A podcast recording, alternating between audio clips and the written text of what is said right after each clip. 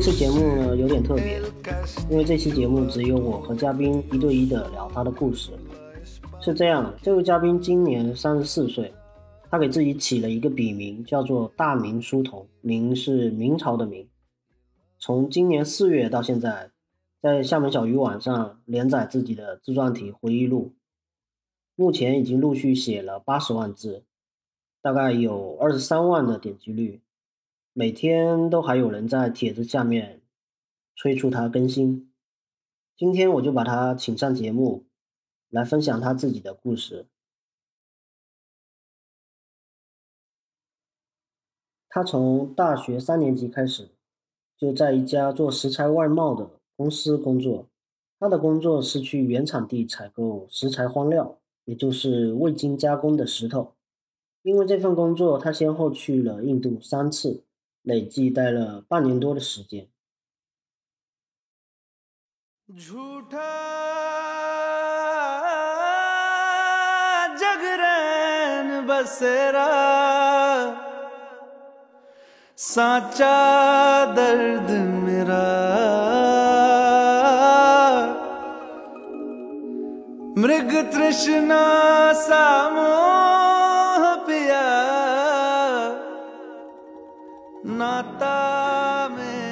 对，我觉得他们的心态真的是很健康嘛，因为我我我是用了很长的篇幅来写，比如说夫妻生五六个孩子，他们是没有房子，很穷很穷，只有那个油毡啊，就在平地上搞几个砖头，两边搞砖头垒起来，中间用一个树来挑一下，然后一个油毡，就这样子的，然后孩子生很多，一大群孩子，一大串的像葫芦娃一样，然后他们竟然是什么在干嘛知道吗？就那他那边有很多那个就是棕榈树很大。助力树连连边绳子一拉，就把一个那个秋千啊，就全家人在那边荡秋千啊，心态非常好，在那边晒太阳。然后那时候我一个同事嘛，就水头了，水头人因为他进取心很强嘛，他每次过去就破口大骂，他说他妈的这个要是在我们水头就会被唾沫淹死，是这样子。就我们不理解他们，但是他们就是很普遍的，他那边不是说一个人两个人这样，他没有谁瞧不起谁，这是一个方面。还有一个我觉得他们人与人之间非常友善，非常非常友善，他们的。围墙哈，基本上不超过不超过一米五，都很低矮。那真的是防君子的，不防小人的，因为你随便一跨就过去了。这个东西怎么想？就是我是觉得他们比较比我们更有一些信仰的东西在约束，比我们更怕一些东西。我们我们就就比较实用，我们比较实在。对，实用。对，然后我们人与人之间就没有那种耐性。他们好像就是，其实我一直在强调，时间对每个人都是一样的。但你时间对印度的人，他没有那个概念。他竟然，比如说说 five minutes later，就五分钟之后，他可能就拖你三个小时。ten minutes later，十分钟之后，啊，那拖你三个小时，非常正常。那就没有没有什么时间概念。因为当时我去印度，我们有一个就是签，我们叫签客嘛，就中介公司啊，有个年龄比我大一点。我我记得我当时我毕业的时候才二十二岁，他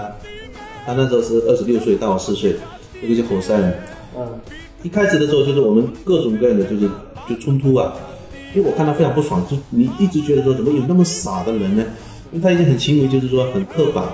好，那其实后面就是我们就是一直一直磨合，一直磨合，一直冲突之后，感情反而是非常好。你知道印度那边有很多就是音乐很好听，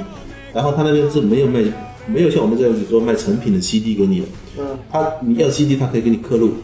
就就像我们那个专卖店一样，就音像专卖店一样，你进去你要挑什么之类的，挑完之后他就是店主直接帮你刻给你。我当时我记得我我几次回来的时候，其实我没有跟他说我喜欢这个东西，因为每次我们去矿山的时候路途非常非常遥远，就我们住的别墅。到这个矿区正常是五六个小时很正常的哈，就一趟都要这么久，然后呢就一路上都就是播放的就是载歌载舞哈，我就听得非常入迷，他就很知道我很喜欢，所以我就是后来我走的时候，他给我送了一整套那个，我真的非常感动。那刻了几刻了几天哦，那非常有人情味。其实印度的有很多好东西，比如说那种我们做食材的，有喜马拉雅蓝，有印度白金，有英国棕，啊。黑金沙，这些都是印度，全世界都出名的。其实它原来是一文不值的，是被我们中国人就是跟他就是捧起来的。嗯，中国人就是其实也是自己出名害死自己的，就是我们我们就分地域的，比如说我们我们我们跟广东人不错，因为地域比较接近，我们福建跟广东人欠的都比较彪悍。但但是我们在点料的时候有三个地方的，一个是上海的，一个是福建，就我们水头的，广东就是云浮的。然后呢，就大家都各防这各防这个，就像我们现在说的地域黑一样。好，上海的，反正你上香港人过来也是敢唱啊，你阿拉什么什么什么就这样子。然后我我我厦门的可能就是说你你是哪里哪里，就是一样的，去了国外也是也也是这样子，非常不团结。然后呢，他们就是抗战就利用我们这个毛病，等于说是各个击破了。嗯，每个矿矿主之间，他们其实关系都非常好，他不会说为了把我的东西就是卖给别人，我偷偷后面搞很多小动作，不会的。所以我们觉得，我也都觉得。我们有的时候就是说，我们的小聪明太多，小动作太多，就是自己害死自己。我我记得印象很深刻，就是我的我老板的哥哥嘛，呃，因为食材嘛是纯天然的嘛，它有色差嘛。然后呢，我们就是跟矿山拿货的时候哈，比如说这个矿料有色差，那就应该烂一点给我，怎么讲？就烂瓷了。嗯。哦，本来就是应该从头开始量，是不是？那那现在有色差，对不对？那你应该就是往就是往里往中间，就是比如说我扣掉你十公分开始量，其实我们占矿上的便宜了。然后那时候他想做色差，他表达不了，他就跟矿主就是把自己手掌，因为他手心是很白的嘛，他因为以以前是开拖拉机的，手背是非常黑的，然后他就一直跟那个矿主说，呃呃，就就一直指着自己手说，指一下手心，指一下手背，然后一直摇手，就说一直摇手做不一样的意思。那那个矿矿矿主就觉得他很很滑稽，就是好像是。猴子在表演的东西一样，对不对？所以这一代人是非常自信、非常苦的，就是他，就算你听不明白，他总会想一个办法来让你搞明白了。哦，可能这个过程很曲折，但是这个就是他们的进取心在里面了。其实有的时候就是我们，我我其实去印度之后，后来我是也是因为自己后来做生意经常出差嘛，我经常去我们的河南啊。嗯，河南其实很多地方非常像我，我我我里面也写了，嗯，就是河南，我去郑州做，我要回厦门的时候，那么我要去车站买票，那我的朋友跟他就跟我讲，你傻逼啊，你不要在里面。我说为什么呢？那买票到车站里面去买不是很正常吗？对不对？呃，他们说不要，你这样会吃了大亏，因为呢，他们本地人都这么搞，怎么搞呢？车子发出去的时候，基本上是空车的，他们是不买票，然后是是怎么弄呢？这个大巴开出去四五百米的时候，它有固定的，比如说停在哪个停靠点，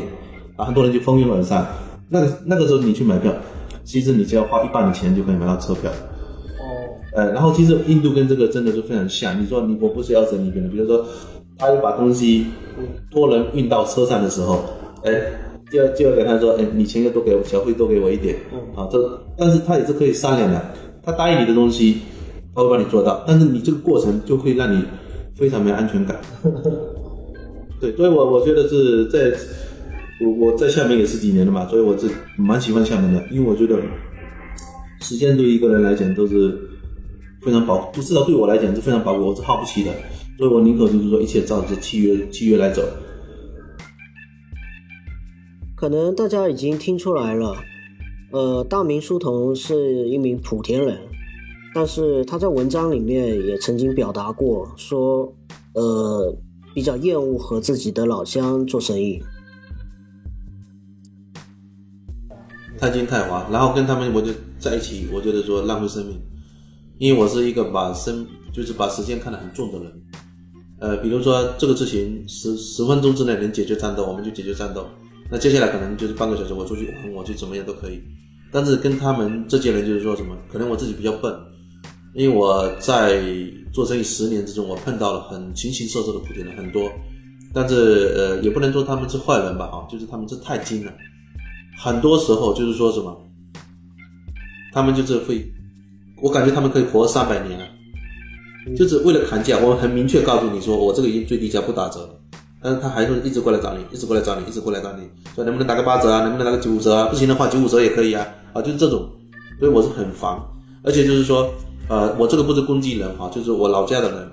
还有这个安徽的人，有一个共同的特性让我非常不爽。这两个地方的人做生意的时候，他会说：“你把营业执照给我看一下。”没问题，我营业执照本来就为了悬挂，是不是？我把营业执照传真给他看，看完之后他会说：“哎，能不能把企业法人的身份证复印给我看一下，我就很窝火，你谁啊？对不对？你就是算是就是说执法单位也不能无缘无故的查我的身份证，对不对？而且我的生意是多一个不多，少一个不少，遇到这种人后面我就直接不理了。所以后面就是说我写我是没有写出来，但是后面再碰到我老家的人，先做我的经销商，先做我的代理商，不好意思，我们这个地方不招经销商，不招代理商，就是我搂不起，我我躲行了吧？对，而且他们会就是说很多时候会诡辩，包括说我去年我就已经。啊，前年啊，我我还是只吃了一个莆田经销商的大亏，那个东西他自己下单下错掉了，好跟他做出来了，对不对？我定金也收了，那他下错了，他后来就发现是错了，是他自己的错，但是他不要，他就跟你哭穷。其实我知道他们就是开玛莎拉蒂的，你说这里面多有钱，他根本不在乎那两三万块钱，他就会一直跟你哭穷，一直跟你哭穷。然后我这种人，我就就很受不了那种，我说好算了，我把定金全部退还给你，顺便把你的微信拉黑。因为这种人让我觉得非常无耻，对不对？因为你有钱没错，但是在精神上他是一个乞丐，我非常瞧不起、鄙视，而且这种人很多。但是他跟你库存的那花出去的一点点时间跟精力，让他成为物质上的赢家。啊，对，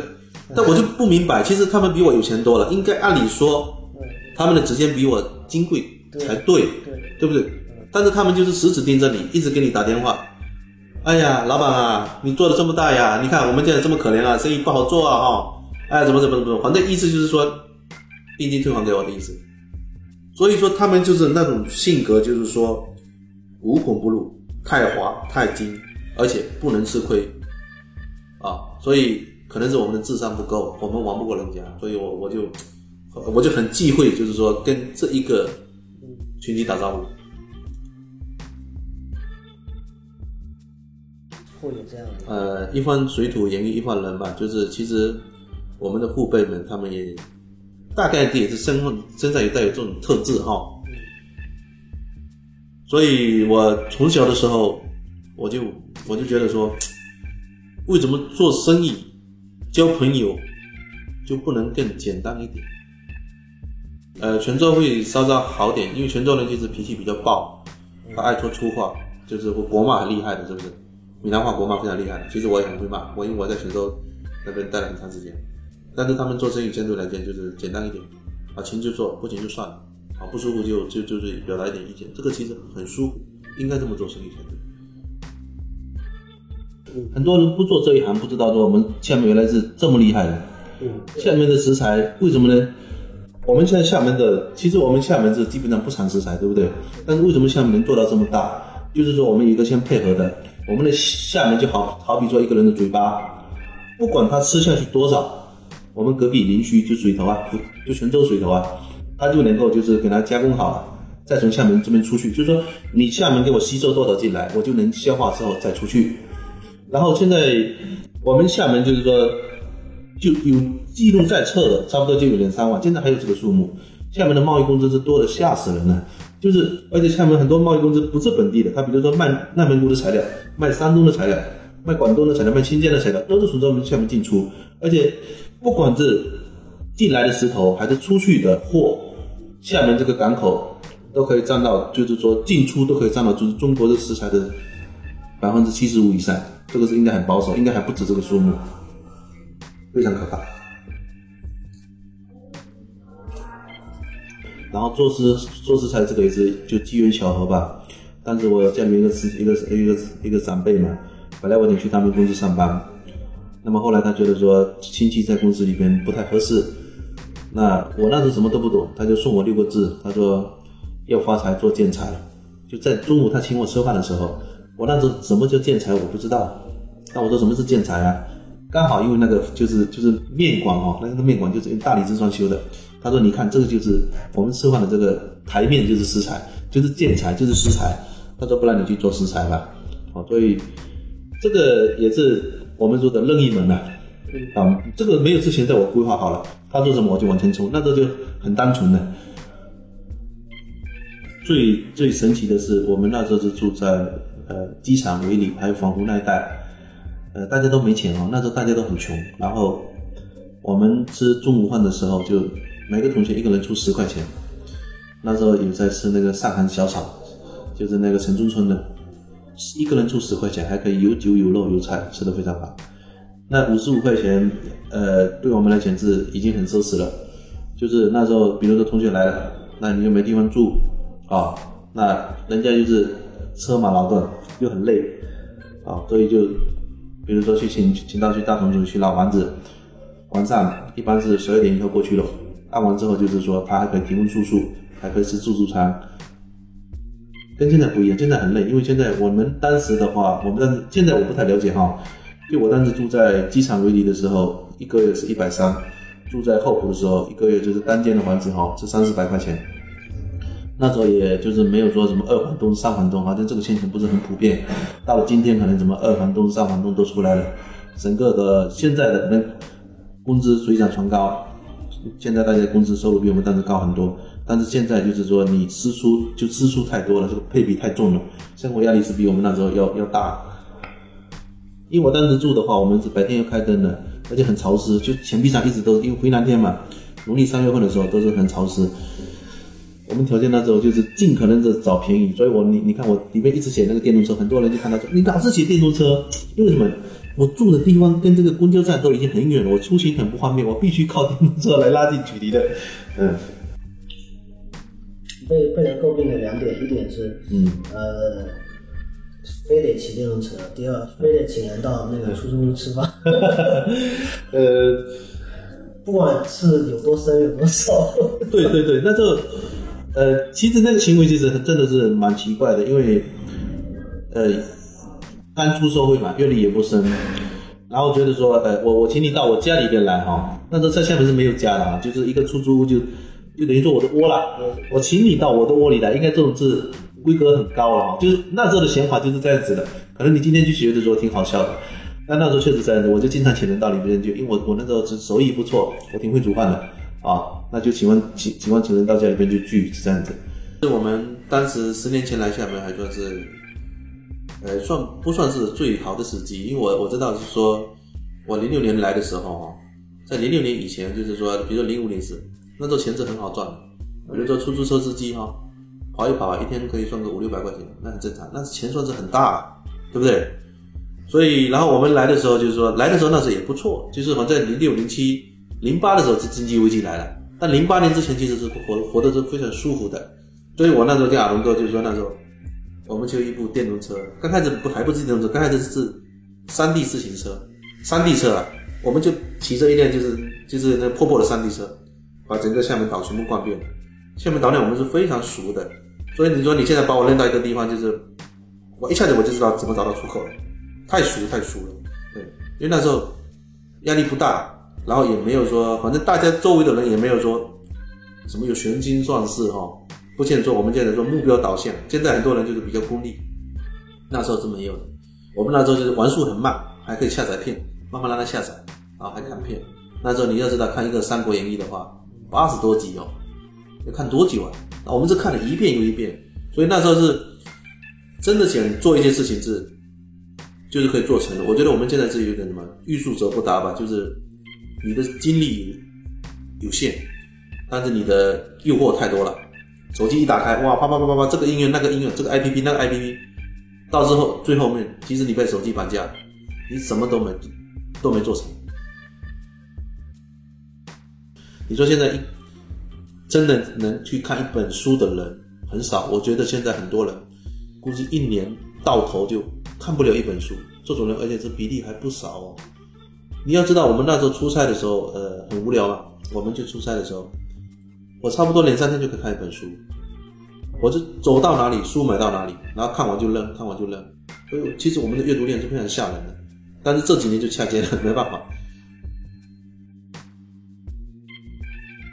呃，你知道我之前有干了好几份工作哈，嗯，我有卖过楼梯啊，铁楼梯，对，然后就我们这个叫扫楼啊，就扫把一样，嗯，一间一间去扫，一间一间去跑，就是跑设计双红公司，跑楼盘，然后经常会就是遭到前台的拒绝，遭到保安的刁难，呃，所以就感觉自己活得很失败。然后到了这家公司的时候，我觉得说，呃，其实是老板不懂，完全他不懂英语，不懂外贸。就是等于说是赶赶鸭子上架，那我就很感恩。我觉得说，呃，到了第一个到了一个人家不不审不审视我，不嫌弃我，就敢把我就是推上去用的，所以说我我我一直非常感恩。第二个就是说，呃，也是自己很珍惜，觉得说，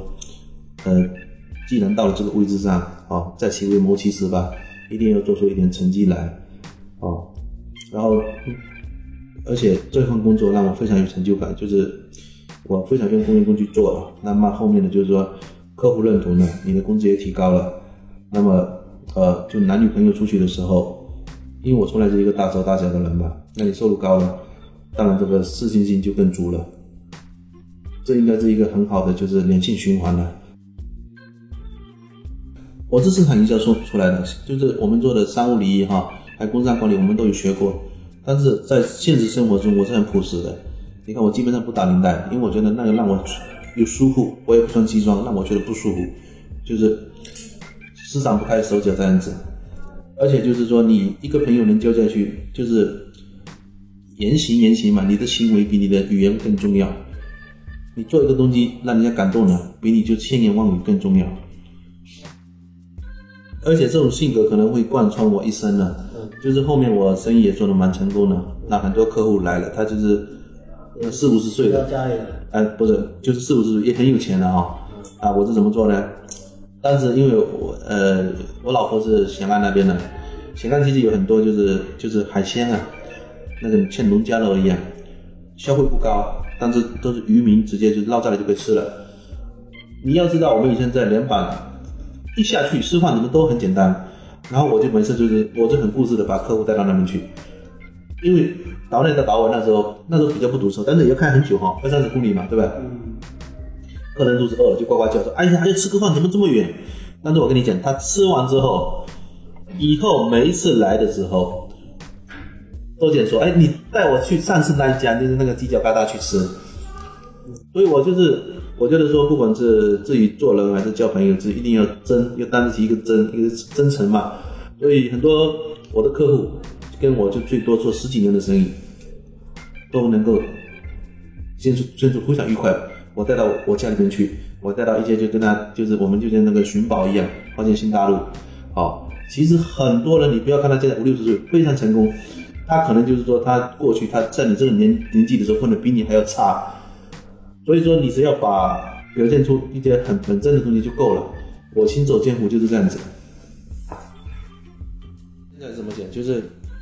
现在的很多应该来讲，现在的像我们那个年龄的年轻人啊，应该现在都是九零后、零零后，对吧？其实他们的现在是选择的余地、选择面更广。我们那时候是真的是。我们是稀里糊涂，而且是信息各方面的来源都比较匮乏吧。但是来厦门之后是跟着学妹来的，就是为了一份爱爱情来的，啊，然后既然来了，就是好面子。我们这一代人就死要面子，就这样。厦门如果说回去了，那不是太丢人，就不能回去死熬着。其实我们那时候是很苦的，但是总归一句话，如果说你是金子，如果说你有本事，你捡花光，你捡冒尖。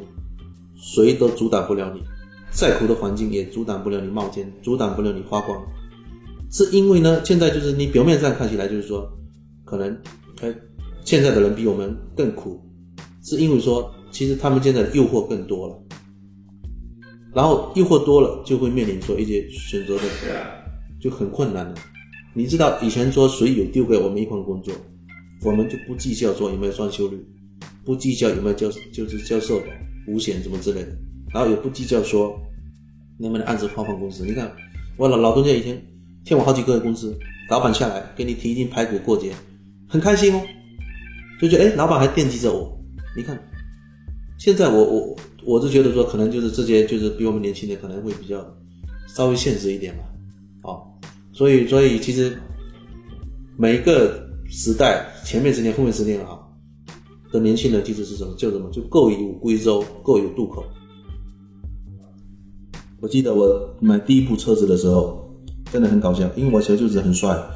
身材也很好，他很会打扮。我他有的时候，比如说我叫他去楼下去打包一个鸡爪上来，他都要走到卫生间去，就把头型搞正一下，用摩丝把发型搞好一点，怕发型发型会乱掉。然后我去买车的时候，那时候夏天嘛，我就穿着拖鞋，穿的邋里邋遢，然后呃，我们就定下来了嘛，就看好那部车定下来的时候，四 S 店的那个小妹啊，过来就是拿着那个就是不是要刷嘛，刷银行卡嘛，就找我求就是说，哎先生，呃，请你把那个这个车款付一下。哎，我就是说，哎，不是不是不是，这个不这个不是，老板在那边，然后那个就是那个呃呃那个小妹就很尴尬了哈，因为我我也在那边嘛哈，其实就是现在也难怪说很多人都投其所好，因为就是以貌，基本上都很多都会以貌取人嘛，他会觉得哎那个他穿拖鞋的，其貌不扬的，邋里邋遢的，怎么可能是老板？那其实我这个东西在这十几年的做生意过程中，我我不是说很刻意去去去去打理自己的外表这一块，没有。零九年的时候，书童决定要自己创业，但是因为合伙人临时退出，所以他不得不借高利贷吃下了所有的股份。我我那时候是完全被逼的，因为那时候我在我老东家那边做，那我是求了他六次，一直求他，一直求他说能不能把海外股盘给我，因为呃虽然当时我在海外股就是我上面还有一个经理啊，但实际上其实我是一个光杆司令。从进去的时候我一个人，到我走的时候公司已经很成规模了，在海外部已经发展非常好，所以说从头到尾都是我在，都在我我我我在操刀了。那我本来也是倾注了倾注了很多的，呃，就精力在里边，所以那时候就想说，我还是挂你的牌子，推你的东西，啊，但是我就是要这个资金的独立核算，就独立运营嘛，这样子就做的比较有激情一点，呃。但是老板有自己的考虑，他觉得说，下面还会布置他的小头宝啊，他儿子女儿都留学快回来了，这个东西不能给我，这个也是很多也不能怪他，就农民企业家很多这这个一些认知上的瓶颈啊，所以他这个那没办法了，既然说这已经提出去了，你就要做了。要说那时候我我很感动，因为我很多客户，我有很多我有有差不多有五六个铁杆的客户，因为很多年接触下来，他发现我说一不二。就是我答应你就一定可以兑现，包括很多东西找老板都没有用，因为我比他跟老板更了解。我做这一行业，我经常去工厂，有很难有还有哪些原材料，是不是？我们还可以做多少？这个我是比老板更专业的。老板有的时候为了拉单，他可能就是说说的话有点放大了，那我们就不会很实在。所以那些客户就跟我讲，嗯，小陈啊，你只要你不做垃圾，只要你不比你老东家贵，我就给你拿货。那我听得很开心，我怎么可能做垃圾呢？对不对？那那个行业我们那时候刚开始是暴利哦，我怎么可能比他还贵呢？是吧？所以就是就这样一步一步就，呃呃，用现在的话就是水到渠成了。其实老板跟我上面的顶头上司对我的认知还停留在两年之前，就是那个憨憨厚厚的、很老实的、任劳任怨的，像老朋友一样的，可能觉得说我也没什么需求。啊，我也没怎么追求，但实际上就是两年了，我是很用功的。两年之后，就我基本上自己是脱胎换骨了。所以说，等于说老板对我的认知跟不上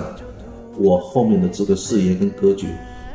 两年之后，我是有自己的追求的，因为那时候是我记得很清楚，是零八年十二月十一号，那天雨下的非常大，我是被吓醒的，因为就是风雨大作，那天非常非常冷，然后我。我是第一次不见起床了，因为我们公司不是要打卡嘛，指纹打卡的，啊，这个做起来都做不了，你一定要去指纹打卡。因为过去两年我出来不早退，出来不迟到，我都提前半个小时去上班，推迟半个小时回家，然后我是很卖命的，唯独那天早上我就不想去公司的，然后我就觉得那天我顿悟了，我觉得说的。呃，我我我想就是说自我一点，我不想说再夹着尾巴，次次就是说做一些虚头巴脑的，是走形式化的，每天怎么几点打卡，下班几点打卡，上班几点打卡，几点开会，因为那个东西是对于你的业务是毫无注意的。书童是从莆田的农村考入高校，进而进入了职场。社会上对于这种人有一个精确的词汇，叫做“凤凰男”。他自己非常清楚自己的这个处境，但同时也非常的无奈。就是你的父母就是不定时的炸弹，他们给你找很多麻烦，然后他们就是说，他们老是说我是为你好，我是爱你的。我给你举个例子，我创业的时候，呃，我老婆娘家，就是她的堂妹，就我小舅子啊小姨子哈，来公司当前台。那时候呃，他们家本来就很有钱的，就是我我老婆的叔叔，他只是说想让他给我们学一学哈，怎么做人。他说不用工资去干，那我那时候一个月给他开八百八百块钱，这很低的，对吧哈？好了，我妈给我打电话，你知道怎么屌我？你妹妹现在还在别人那边做奴才啊？你现在有钱了，能当老板了，了不起了，不行，你交易室啪挂断电话。你知道我有多难受？我妹妹在人家那边已经当到店长，一个月五六千块钱，五六千块钱我开不起，而且在我这边他也不能发挥做茶，所以很悲剧啊。而且这种事情是太多太多鸡飞狗跳了，以后我会学到很多就家庭这一方面。真的是，我是觉得我自己不是妈宝男，不是，不是换换男哈，但是没办法，你永远除非说你跟你父母断绝关系，不然你永远都白变。为什么我现在看到很多，比如说中国式离婚啊，哇，那个真的就是婆媳那些，真的是乐色，我都想把电视砸掉。但是我老婆看得津津有味，因为很现实，这个在中国是很普遍的存在，就婆媳之间的关系，而以至于像我们这农村来的。父母就是说对你的掌控力度，是蛮不讲理的。就是我就是为了爱你，我就是为了你好，你听我的就对了。其实他们懂个屁呀，对不对？他们就是以前那么辛苦带我们出来，我们这都记在心里。你不要说，我们就记住了。但是他会一直说，一直提醒你，我你是我这样子拉扯出来的，你现在就必须怎么样怎么样怎么样怎么样怎么样。所以活的就是非常分裂，因为我是自己，我的个性也比较强。但是我一直觉得说，我就一直同情我父母，有的时候他不容易，我一直赖着他。你越赖着他，他越觉得很多时候哎，觉得哎他是对的，他的坚持是对的。所以这样子拉锯拉锯，就是让我觉得非常疲惫。就在书童的生意做得顺风顺水的时候，他发现自己三岁的孩子一直不会说话。通过检查，发现孩子患有孤独症，也就是我们常说的自闭症。呃，根据二零一七年《海峡导报》一篇文章披露的一个数字，全市大概有五千名自闭症儿童，而其中大概只有五百到六百名进入了康复机构。因为厦门自闭症儿童早期筛查工作体系尚未建立，多数自闭症儿童耽误了诊断和最佳干预时机，也就是二到六岁。他这个是不是说发出生的时候是很正常，这个是根本没发现，直到了他三周多，应该是三周半的时候还不会讲话，然后我们就觉得呃有点不对劲了，因为其实我们那时候是我是借的高利贷来创业的啊，所以就压力非常大。那时候就是从他就是学说话的时候，先跟我们打招呼的时候，我们就是都没时间去陪伴他。跟他冷落在一边，到三周半的时候，那时候赚到钱了，那是一三年嘛，一三年其实我已经混得非常成功了，也算是我的最高峰了。突然就发现说孩子怎么还不会讲话，然后那时候就紧张，带我去测试，他那个我们的师傅有就是有有这一方面，就是专门测测试这个，他测试出来就是说是就是是自闭症，那时候我们崩溃了，因为那时候我们去的。第一天，这些测试完的家长就召集到一个小房子里面，才有，房子跟我们差差不多一样大，房子都不大嘛，院子就是医院里面随便隔起来的，就差不多有二三十个家长，然后呃老就是老师在那边讲课嘛，就是医院里面的这个医生啊，啊就跟你分析说啊这种孩子有怎么样的典型性的一些症状，啊他们的行为举止会是怎么样子，然后呃我记得。现在也很多年了嘛，现在也五六年了。但是一句话我，我印印象印象很深刻。他那时候说，我们现在生活条件好了，如果说正常情况下，我们这些普通人都可以活到八九十岁哈。他就说我们这些家长可以活到八九十岁。他说等你八九十岁的时候，哎，你算一下，因为现在大家都忙慌忙育，那你的孩子就这些自闭症儿童啊，也才五六十岁哦，而且他们这些人也是一样很长命哦。那你挂掉之后，你走的时候。谁来给他们当拐杖？谁来主宰他们的人生？老子就是问号，就是这些问这一句话完之后，整个房间是嚎啕大哭啊，是非常绝望的那种哭声。就从那一次我从医院回去之后，我就跟我太太讲说，钱没有用，真的没有用，没有用。我们赚钱是为了什么？我那时候就是就就就就就一直在纠结这个问题，说赚钱为了什么？我们再这样子这么卖命赚钱，然后孩子是这样子，你有什么意思？所以从那时候开始，就是我基本上就就把这个生意我都不做了，放下手中的一切，呃，就生意就打就交给我老婆跟这个妹妹在打理。那我跟我妈妈就是两个人就是呃常年就是陪伴我孩子，就是带他去，比如说去坐公交车，带他去玩游戏，带他去购物，带他去上厕所，带他就是体验各种各样，就是说我们人正常行为会碰到的，然后一直练习，一直练习。因为我我就发现，其实他还是我我儿子可能后天的因素有一部分的原因在里边，因为他每次我开车的时候，他就会看到一些东西，他觉得比较他简了解的时候，他不会说话，对不对？那他就会拉住我的后背，拉住我的衣服，所以后面我就发现说，哎不，我不能再开车了，因为车一下就过去，我开车我不能分心，那我就买了一个山地自行车，然后改造一下，就是后面可以坐小孩子的那种。好了，我就整天带他去逛，就整个岛内都乱逛。那时候有的时候，有的骑出十几二十公里出去，他只要往我后面一拉，我就停下来，我就告诉他，就我就看着他眼睛看哪里，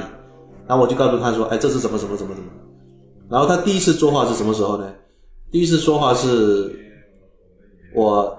载到他去去那个会展那边，就是会展中间前面有一有一片别墅区嘛，那个好像就什么景。就是景什么湾什么之类的，那边不是有点是，就是汉白玉的大象。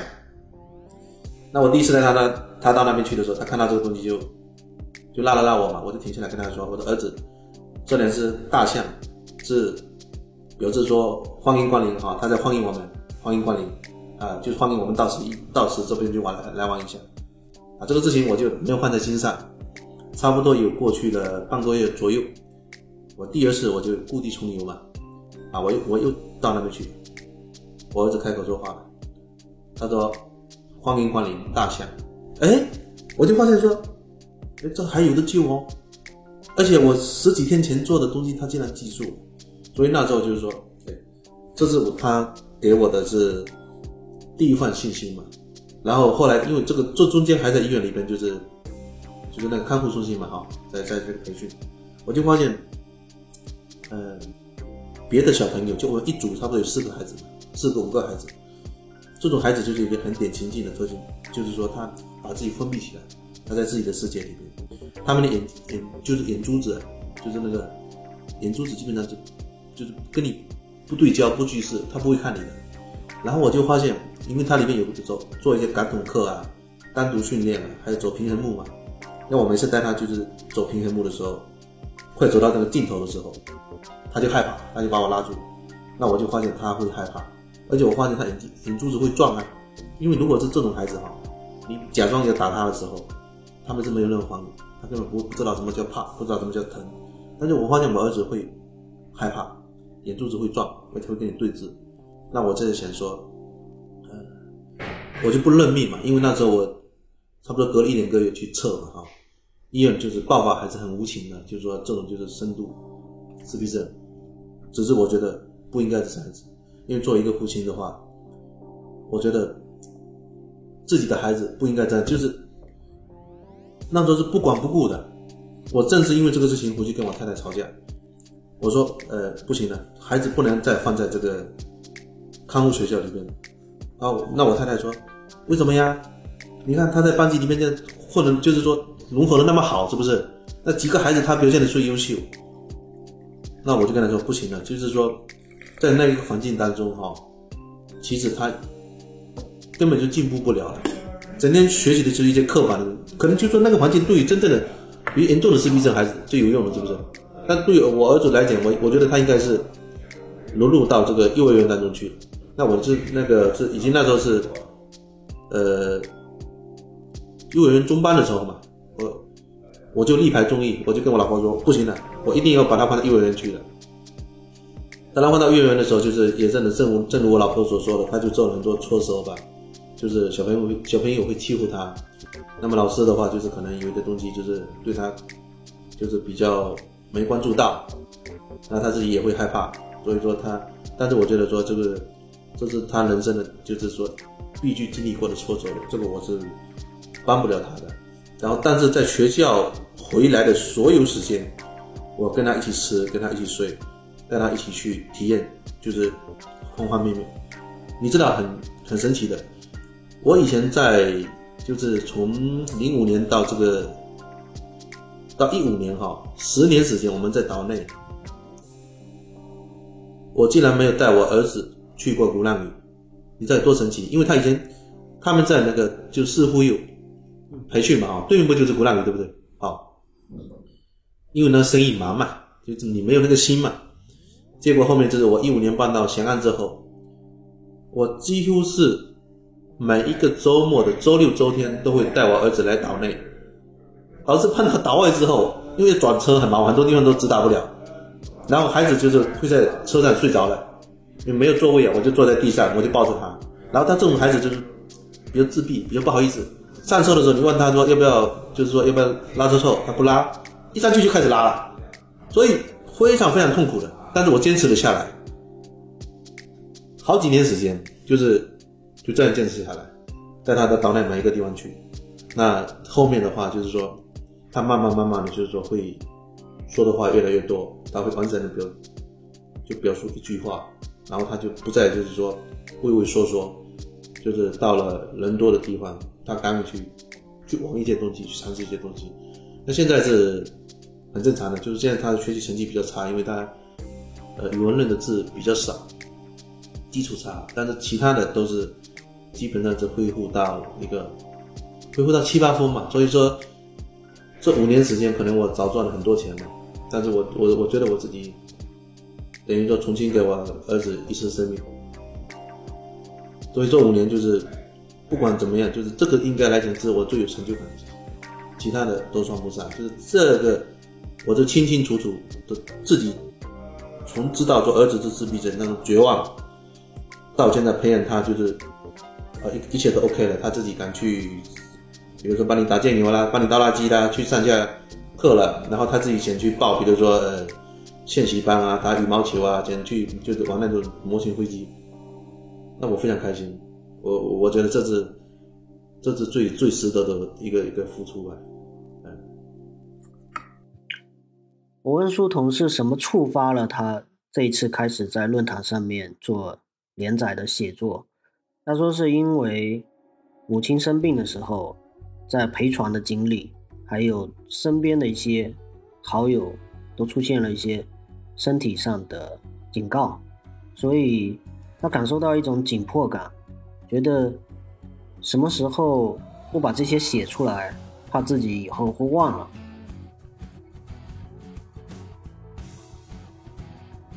到今年我真的是憋不住了，因为今年是有。身边的人就是说，呃，出现一些健康的，呃，那那我自己就是感觉到生命就非常脆弱。那我从福州就是去陪护啊，我我母亲生病在福州协和医院，我回来之后我就在认真思考这个问题。我觉得以前在他们活蹦乱跳的时候，我觉得人好像很强大，因为我以前都是前一次蛮牛一样，都是横冲直撞。到这去年到今年开始，我就感觉说人真的是非常渺小。活到一定程度的时候，你会去反思说自己，自己不管你多成功，在这个社会里边的分量。所以我我就后来觉得，如果说我现在再不写的话，呃，万一哪一天，先不要说挂掉了，就是说呃，失败一点的，回想不起来了，那怎么办呢？我就有点焦虑了，因为。我很小的时候，我是很怕死，就像我现在我的儿子一样，八九岁，他整天都怕死。我现在反而是不怕死，我觉得说人活着就是一场修行，一场体会，一场生命的感悟。那我既然说有这么多东西藏在心里边，我就怕来不及，可能改天比如说哎人怎么了怎么意外的我死，什么都没有了。所以我今年就是就这样子去去写了。我本来我之前说欠我少个树洞嘛啊。那我呃啰里吧嗦，找个垃圾堆啊，这些说完了我就舒服了，对不对？呃，我就可能就哪一天我就不写了。但是我一一一写下去的时候，我才发现，哎呀，很多人在看。然后呢，而且很多人就是非常关注，而且很多人追得很紧。有的时候，比如说我出差几天哦，被逼得不行哦，那里面一直，而且他们就是说，不仅是追得紧，他们因为是看的细，很多是他们就是看着他们总结的就是我对摩天之行的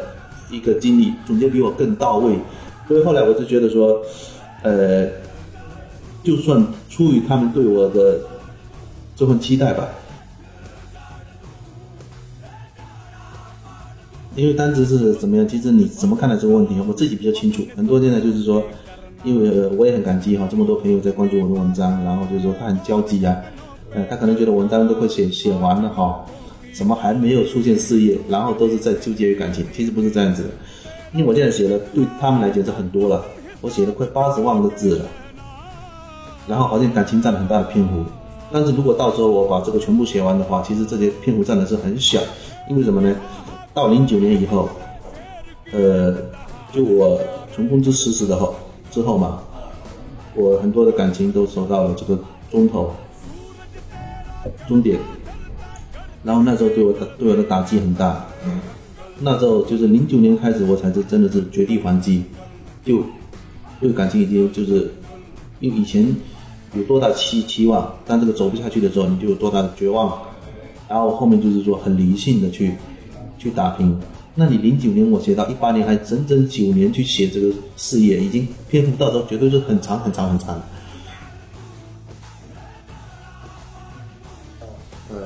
现在不是下标是十三年嘛？从这个二零零五年到二零一八年，这个当然是暂定的。这个因为，呃，我是很随性去做这个事情，我并没有呃，因为我记得里面有一个人对我的评价，我觉得他评价很精准，他说有。专业就是很专业的写作的水准，但是很业余的时间来做这个事情。因为我现在有我自己的事业，有我自己的小家庭，那么我就是时间跟在这一方面就是说比较有波动的，纯粹就是一个兴趣。所以说到时候很多东西可能会再修改，但是至少应该是说会写到二零一八年吧。因为我现在里边是刚刚写到说，我正要从原来的公司辞职，创立自己的公司。那么，这不就是还有九年的时间要写，所以说篇幅可能会比较比较长吧。我不知道说，呃，我我也跟你讲过，就是我以前每天都记笔记的习惯，我每做一个事情我就打勾或者打叉，就说代表完成了，而且我会根据轻重缓急的这个顺序来做坐标来做。然后很不幸的是，我搬家到咸安的时候，就是。那些笔记都从就是皮卡车上面掉下去没了，没了之后，所以我其实刚刚就是刚刚下笔写这个的时候，我是很怵的。我觉得说我淡掉那么多事情，我根本记不住。但是后来发现事情不是这样子的，写的时候慢慢慢慢很多东西全部就很鲜活的记起来了。你知道吗？我今天来你这边的时候，我因为上次开车不方便，停车不方便嘛。我今天是坐公交车过来，那我是在吕厝北站那边转车嘛。你要知道我在吕厝北站那个地方对我感情很深，因为我以前在阿里山大道上班嘛，就在那一带就集美米的地方上班生活。然后呢，以前就是吕厝北站那个天桥啊，人很多，每天人来人往，我在上面摆过摊嘛，摆过很长时间的摆摊，也在那边就是就是摆城管，就是说教育过。然后我今天过去的时候，我就发现，哎，没了，天桥已经改成了这个，就是下穿就是人行通道。但是你站在街头看到那一刻，虽然那个天桥不在了，我的所有的记忆都还在里面。包括说以前你这边什么颜色的，因为我那时候摆摊还挺讲究的哦。我这边那个就格子的，白色白色格子的那个网可以收的，上面放了一个，就是上面就铺了一个。黄色、金黄色的布，就是因为摆摊人家就很多都是放在地上，我我摆摊我从来不放在地上，我就放在那边，就是人不用蹲下去，他就站在那边就看我的风景，所以他还是有点小逼格的，对吧？呃，这然后我今天经过的时候，真的是就往事啊一幕幕，就是跟电影一样，全部都掀起。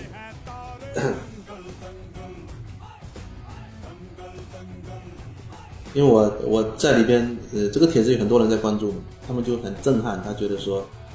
你那么奇葩，十几年前的东西，某天什么时候下雨，什么时候打雷，你都还知道。哎，我自己我也觉得，我我怎么不知道说我自己也可以达到这个？就是我以前哦，很搞笑的，我我这里面有写过嘛，就是我读书的时候，我的我是很笨的，就是背诵课文，我老是背诵，背诵不了，而且就是会漏啊，漏了一段又一段，就感觉自己记忆力非常差，对不对？可是，但是我当我今天写这个的时候，我发现我记忆力好到什么程度呢？就是以前的古诗文啊，我可以整段整段整句背出来，而且是一个字不差的。你看我里面写了很多，就是就是类似于诗歌的，我自己写过的，还有别人的，都没有出现过纰漏。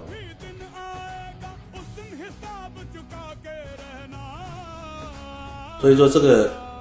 刚刚大学毕业到还没结婚的这个年龄，这段时间真的是对可能对于我们男孩子来讲太舒服了，太自由了。太自由了。那时候觉得时间过得很慢，你感觉时间用不完，对不对？时间过得很舒缓。现在我觉得一个星期一个星期过，现在不止一天一天过。我每一次因为早上起来很早就起来做饭给孩子怎么的，我每一天都在高速运转。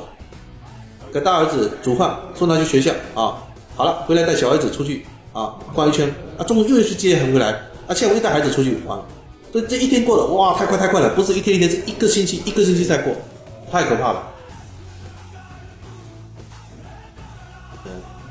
太小太小了，我真没想到说，我里边尽管做了一些处理，但是很多人还是认出来了，说生活中的原型。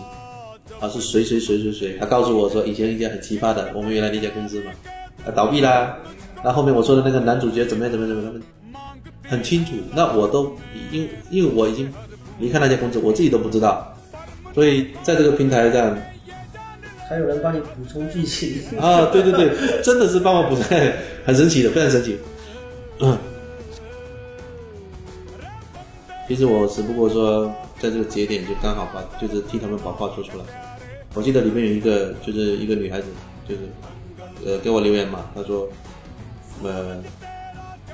没想到就是说，这辈子可以看到就是一本书的作者跟她生活在同一个地方过，哎，她说她就住在后湖太后花园的后面的一座一栋红色的房子里边，啊，那个我们是相当熟悉的嘛，哈，所以，呃，其实这些草根，这些飘在厦门的人。这些年轻人满腔热血，有的人可能后面会换腾达了，有的人可可能就后面沦为遗珠了，但是他们就是不管怎么样都曾经那么鲜活的活过，所以看到就是我们奋斗的那些辛酸也好，开心也罢，他们其实真的是有很强的代入感。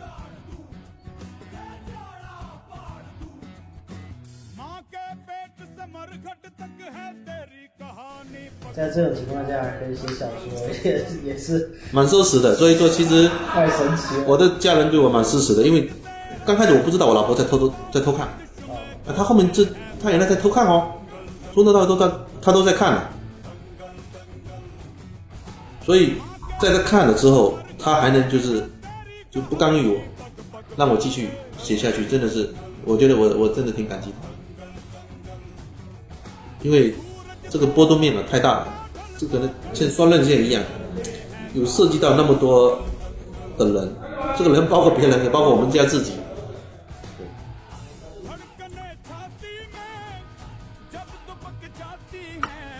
包括评论。对。评论。对。呃，领导朋友会看得到。是，所以我现在就感觉，真的是开弓没有回头箭，因为我跟别人不一样，很多我就看过，以前我在。很多论坛看到很多，就是像也是像我在连载，像这个什么旅游怎么写的很好，写写写，哎没了，太监，很多很多，然后所以说现在你跟人家说我不太监，我真的不止太监，人家不相信你，对不对？然后我就是看有有有那么多人就是那么肯定，而且真的是很有热情哦，三更半夜来看你这个东西，我我原来就觉得说，哎，这个东西就是说，哎，随便写一写，所以说你你越看到后面。你看到，因为这花件我写的越来越好，当然就是说，我现在写的顺了，毕竟有经过这个七八十万字的磨练，我我写的更顺了，然后就是阅读起来就是没有说东一榔头西一棒槌，现在感觉更舒服了，就是我就觉得说，哎，既然人家就把你当成一回事，哦，那你就就应该表现的差不多，至少说不要让人家觉得说你这个是在，对，你看去广州，我就五六天，他们很急啊，哎 但是我回来之后，哎，就爆发了，为什么？人很奇怪，就是你当你玩了回来之后，你的专注力就更好了。